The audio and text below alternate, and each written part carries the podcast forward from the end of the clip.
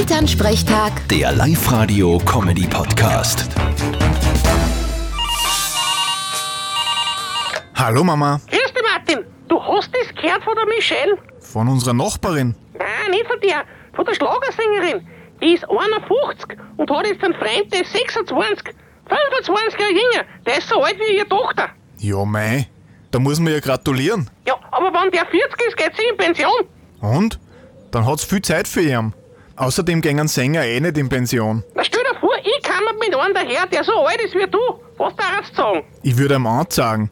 Das ist vermutlich ein Heiratsschwindler. Was darfst denn du mit so einem jungen Hupfer, hä? Das hältst du konditionell gar nicht aus.